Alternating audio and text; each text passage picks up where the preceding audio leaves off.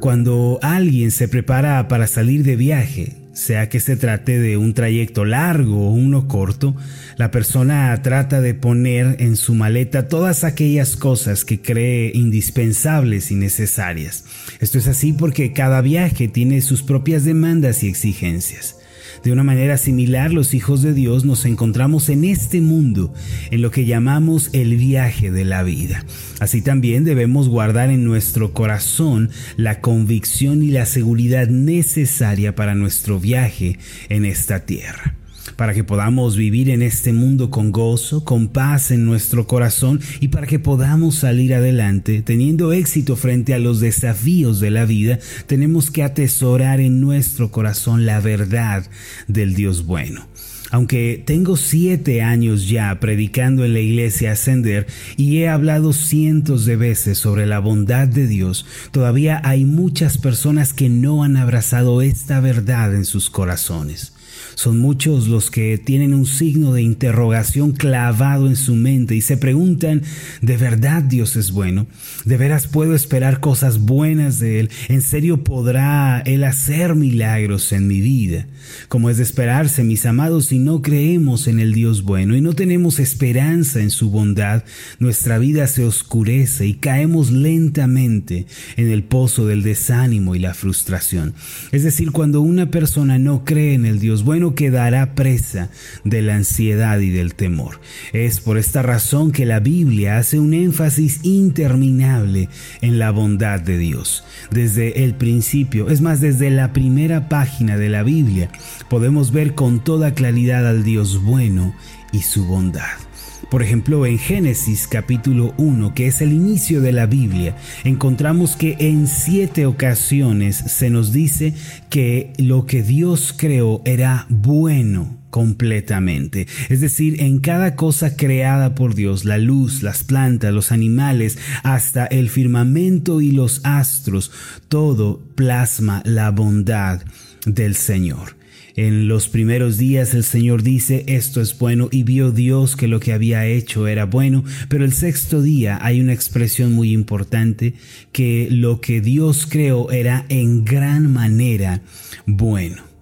Ahora podemos decir que Dios es bueno mirando a su creación, ya que un árbol bueno solo puede producir frutos buenos y un árbol malo solo puede producir frutos malos. Debemos preguntarnos qué clase de fruto ha manifestado el Señor. ¿Cuál es el fruto que ha mostrado el Señor? Recuerden, un árbol bueno no puede dar fruto malo y un árbol malo no puede dar fruto bueno. ¿Qué clase de fruto ha dado Dios entonces? La respuesta es un fruto bueno y agradable en gran manera. Mis amados, Dios quiere que nosotros creamos en su bondad, en su ayuda y en su favor para nuestra vida. Él quiere que nosotros quitemos la duda, la incredulidad, toda inseguridad de nuestro corazón y que nos abracemos a su bondad por completo. El Salmo 68, versículos 19 y 20, dice de esta manera, Bendito el Señor, cada día nos colma de beneficios el Dios de nuestra salvación. Dios, nuestro Dios, ha de salvarnos y de Jehová el Señor es el librar de la muerte. Aquí dice claramente que Dios es un Dios de beneficios y como tal un beneficio es actuar en favor y por el bienestar de una persona. Así que de Dios podemos esperar cosas buenas en este día.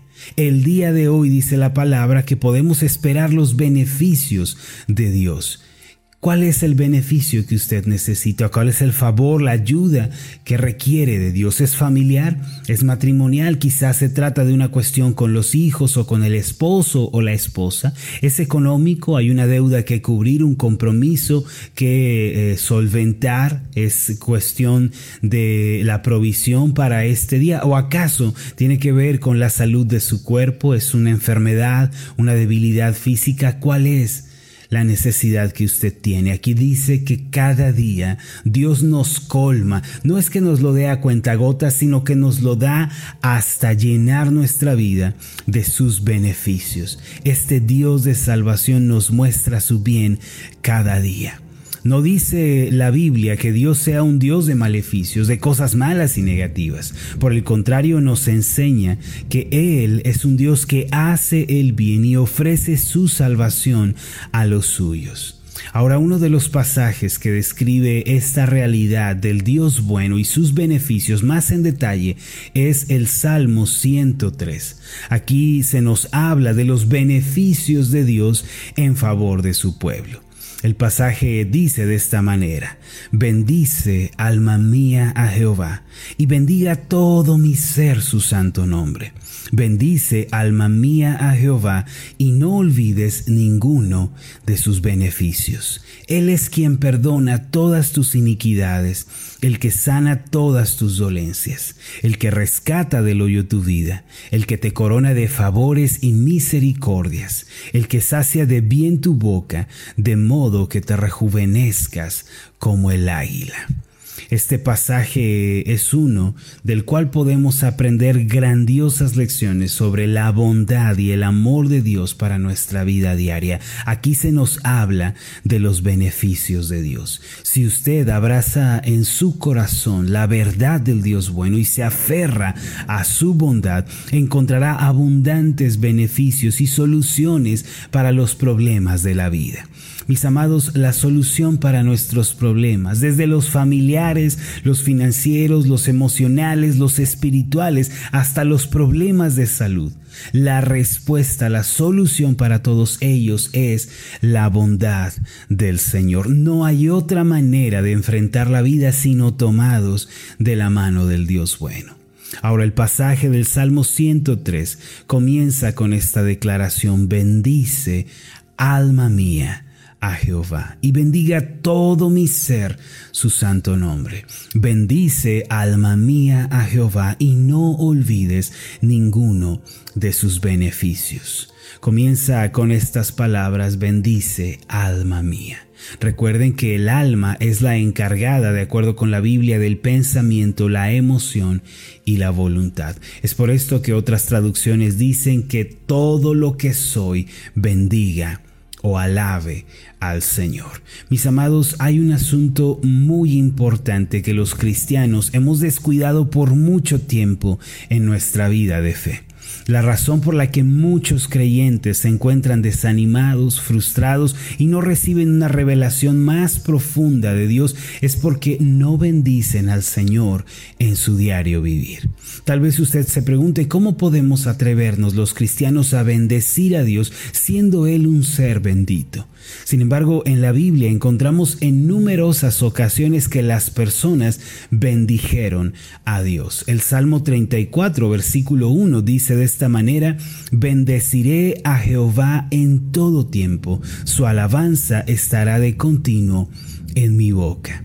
El mismo Señor Jesús en la oración del Padre nuestro nos enseñó a decir santificado sea tu nombre, que es otra manera de bendecir el nombre del Señor. Hermanos, bendecir al Señor es levantar nuestra voz y declararle nuestra confianza, nuestro amor y nuestra dependencia.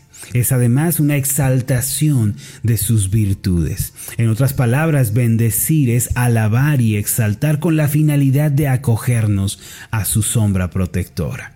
Bendecir a Dios no quiere decir que nosotros le hagamos más grande o más alto de lo que Él ya es, sino que significa reconocer su gran poder, su misericordia, bondad y fuerza. En pocas palabras es reconocimiento. Cuando usted y yo bendecimos a Dios, tanto al Padre como al Hijo y al Espíritu Santo, Dios mismo añade a nuestra vida su gracia y su favor por medio del Espíritu Santo. Dicho de otra forma, cuando bendecimos al Señor, le alabamos, llegamos a comprender más la gracia de Jesucristo y recibimos la gracia de la sanidad, de la abundancia y de las riquezas espirituales de Dios. Para bendecir al Señor es obvio que primero necesitamos, como lo dice el salmista, conocer su santo nombre.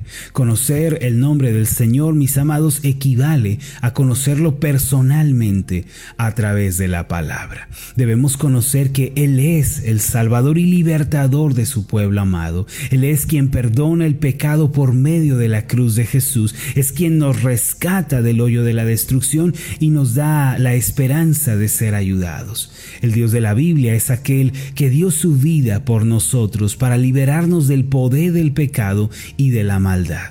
El día de hoy yo quiero invitarlos a bendecir al Señor.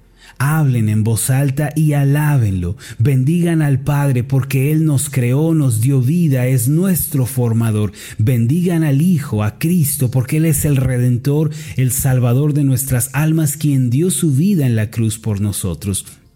Bendigan al Espíritu Santo porque es compañero, consolador, es ayudador y maestro de los creyentes, de los que confiamos en Cristo. Él está con nosotros y es quien nos da entendimiento de la palabra de Dios. Levanten su voz y bendigan al Señor. Cuando lo hagan, van a comenzar a experimentar una gracia más abundante de parte de Dios. Van a poder encontrar soluciones para sus problemas y van a tener paz en lo profundo de su corazón. A hacer una oración juntos. Amado Padre Celestial, muchas gracias, porque a través de tu palabra encontramos que debemos bendecirte y alabarte en toda circunstancia. Señor, por mucho tiempo no hemos alabado, no hemos reconocido tu nombre. Por mucho tiempo hemos descuidado esta tarea tan hermosa que nos has dado, pero hoy queremos retomarla. Queremos ser aquellos que bendicen y alaban tu nombre. Aquellos, Señor, que desde temprano, desde que amanece hasta que anochece, te alaban, te bendicen y santifican tu nombre. Padre, que no nos olvidemos de tus beneficios, que no seamos de memoria corta en los momentos sino que nos acordemos que tú nos ayudas, nos fortaleces y nos das salida en todo momento. Gracias porque contamos con tu ayuda, que felices nos sentimos de poder alabarte. En el nombre de Jesús. Amén y amén.